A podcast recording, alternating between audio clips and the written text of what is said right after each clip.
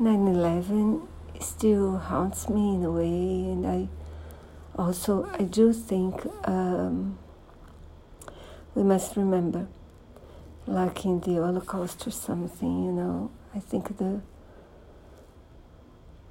victims want us to remember them, and these and celebrate their lives. This episode tells the story of people related to the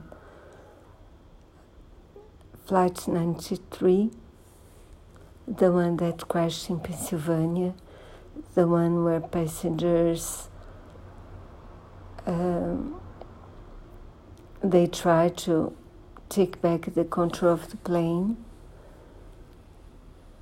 Doing the, so, they saved many lives inland,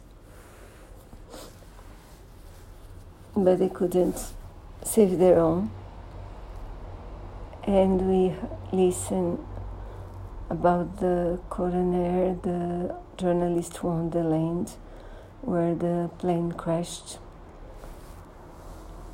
The story of a mother whose daughter was there, a pregnant wife who left a message to her husband saying she loved him very much people from the plane who called their loved ones, saying what they were, were trying to do.